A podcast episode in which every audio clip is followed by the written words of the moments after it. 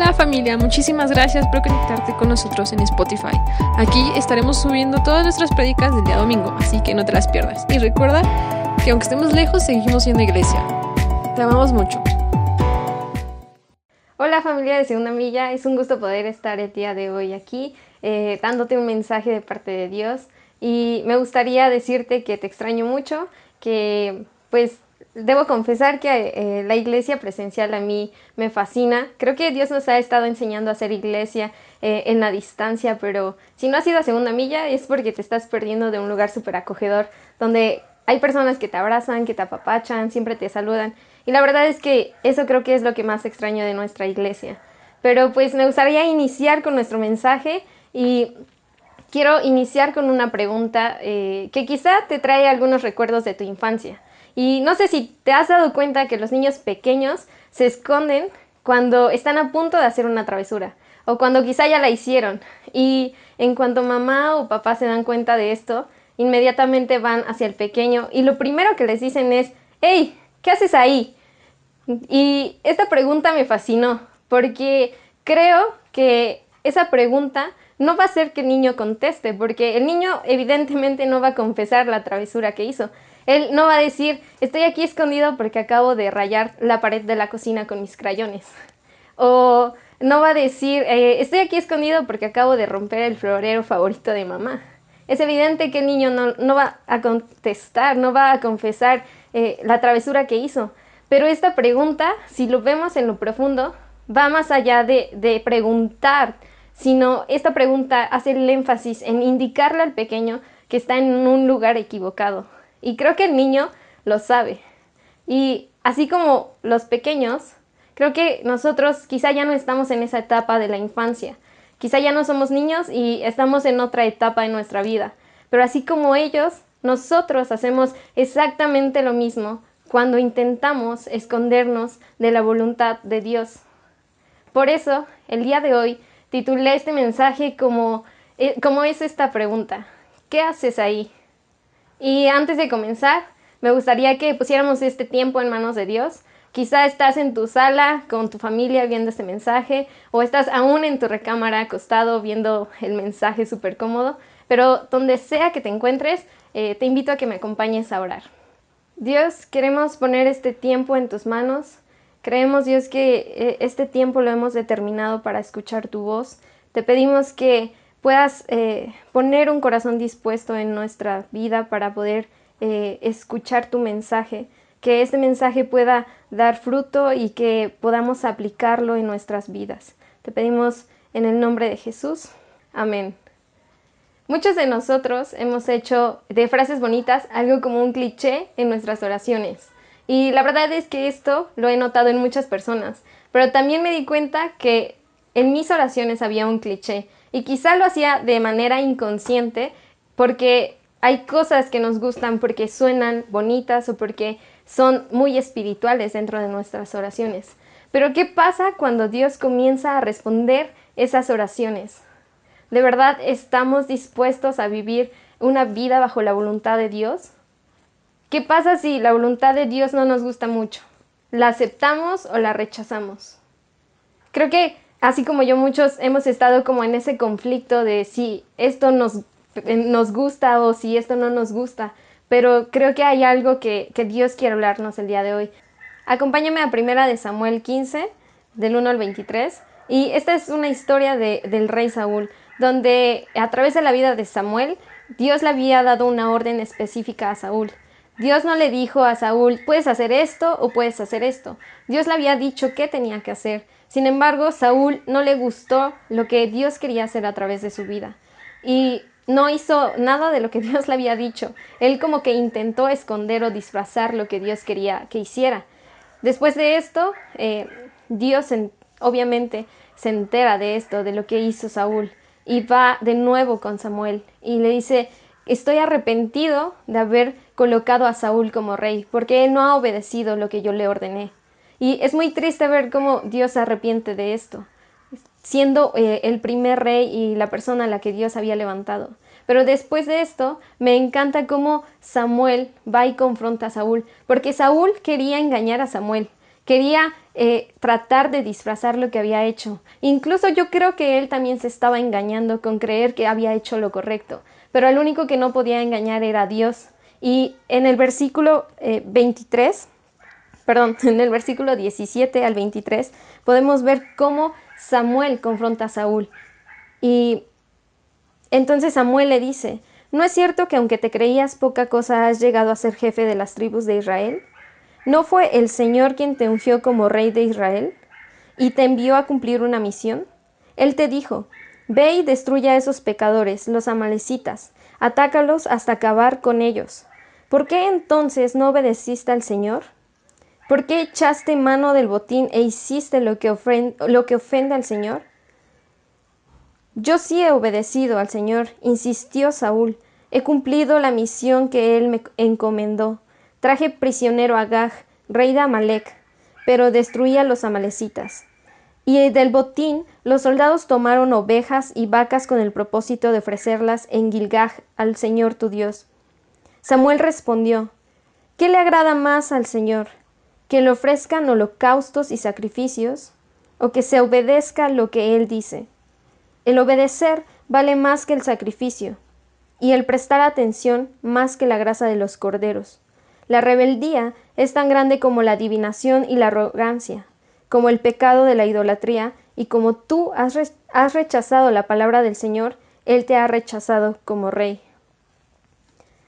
Y aquí claramente podemos ver cómo Saúl no hizo la voluntad de Dios. Creo que Saúl desde el inicio de su reinado tenía la oportunidad perfecta para ser un eh, punto de referencia por el cual los siguientes reyes, los futuros reyes podían ser evaluados. Pero siendo aún el primer rey, no tuvo una buena referencia, no dejó un buen estatus. Y lo único que Saúl tenía que hacer era obedecer a Dios, obedecer sus mandamientos, buscarlo con todo su corazón y alinear su voluntad a la voluntad de Dios. Saúl tenía que hacer solamente esto para darle gloria y honra a Dios.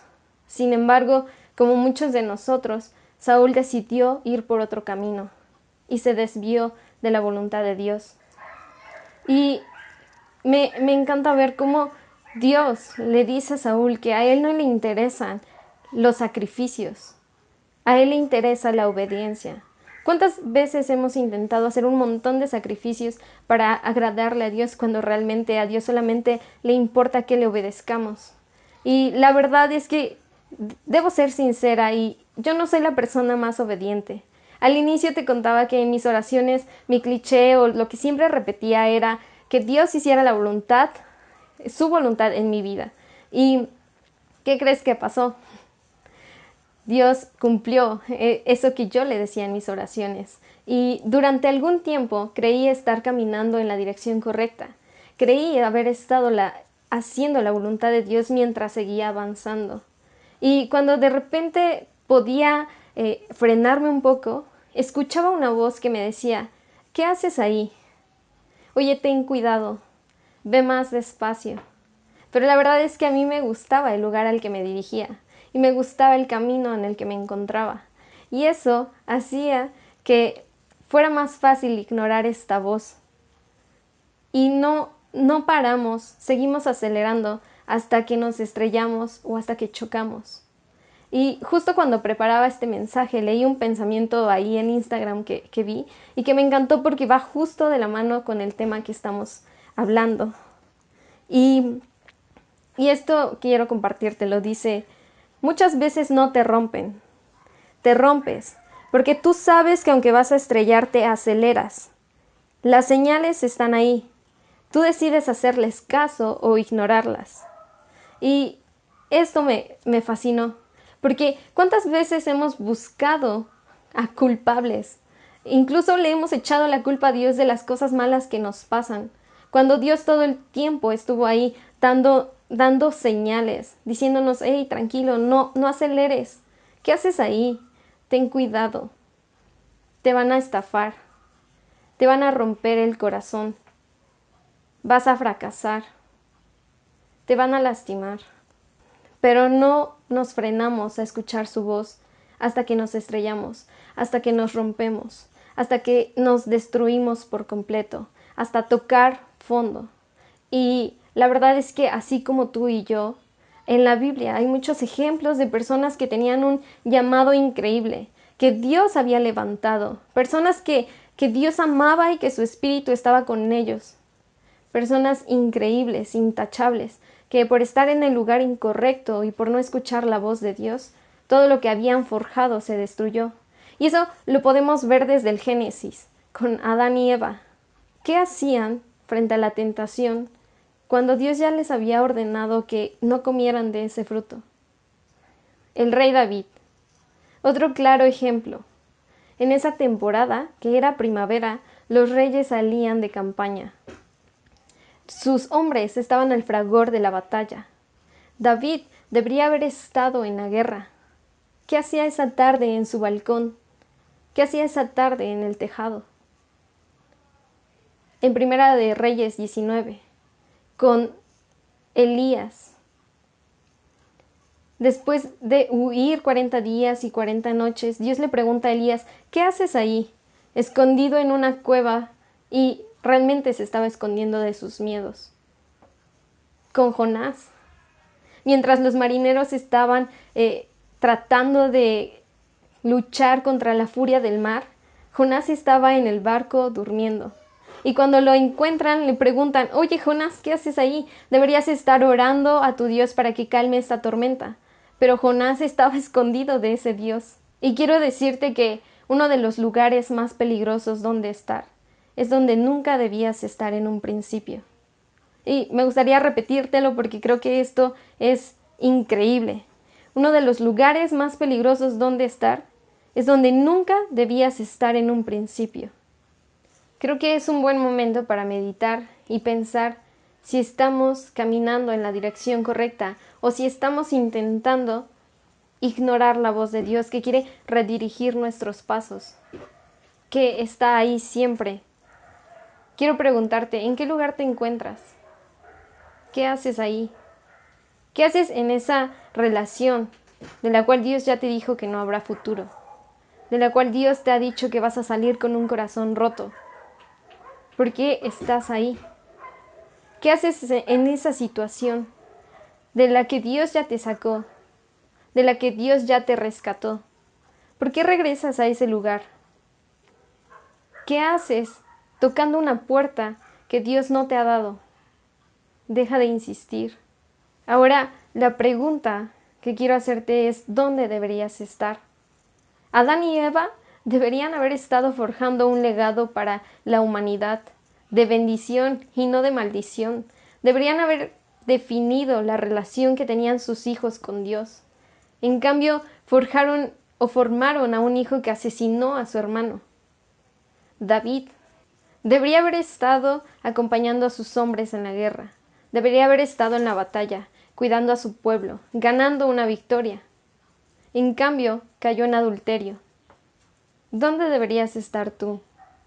Quizá estamos perdiendo nuestro tiempo, perdiendo nuestra vida, viendo Netflix o estando en nuestras redes sociales, cuando deberíamos estar formando un nuevo proyecto o estar formando un forjando un legado para nuestras futuras generaciones. ¿Qué tan diferente sería nuestra vida si hoy decidimos regresar al lugar correcto? ¿Qué tan diferente serían nuestras vidas si hoy decidimos hacer la voluntad de Dios? Y para terminar, me gustaría leerte Deuteronomio 5:33. Sigan por el camino que el Señor su Dios les ha trazado, para que vivan, prosperen y disfruten de larga vida en la tierra que van a poseer. Yo creo que Dios nunca nos ha dejado. Yo creo que Él siempre nos ha estado dando las señales correctas. En su corazón está el anhelo de que nosotros seamos prósperos y que disfrutemos aún del tiempo que nos resta. Así que me gustaría que termináramos orando y pidiéndole a Dios que nos enseñe a hacer su voluntad. Así que acompáñame. Dios, el día de hoy queremos pedirte perdón porque Sabemos que muchas veces nos has dado la dirección correcta, nos has dado eh, órdenes específicas, pero las hemos ignorado. Perdónanos Dios porque no hemos escuchado tu voz, no hemos hecho lo que tú quieres hacer a través de nuestras vidas. Señor, te pedimos que nos permitas hacer tu voluntad, que nos enseñes a escuchar tu voz y a, a obedecerte por sobre todas las cosas. Te pedimos que el día de hoy dejemos de hacer lo que nos conviene y que podamos hacer lo que tú quieres que hagamos. Dios, que en esta tarde podamos entender la importancia de obedecer tu voluntad, la importancia de que tú nos guías y de que tú nos acompañas en cada paso que demos. Dios te pido que si alguien en este momento está, en el lugar incorrecto, si alguien se encuentra en otro lugar fuera de, de tu camino, que tú lo regreses, Señor, que pongas en su corazón la, la necesidad de regresar al lugar correcto. Permítenos, Dios, entender y encontrar eh, esa respuesta. Enséñanos a saber en qué punto nos encontramos para no desviarnos de tu voluntad. Gracias porque hoy nos has podido hablar y porque hoy has podido enseñarnos algo nuevo. Te damos gracias porque nunca nos has dejado y porque siempre has sido fiel a nuestras vidas. En el nombre de Jesús. Amén. Bueno familia, eso es todo. Muchas gracias por conectarse. Gracias por seguir en contacto con nosotros. No olviden que los amamos mucho. Y pues eso es todo.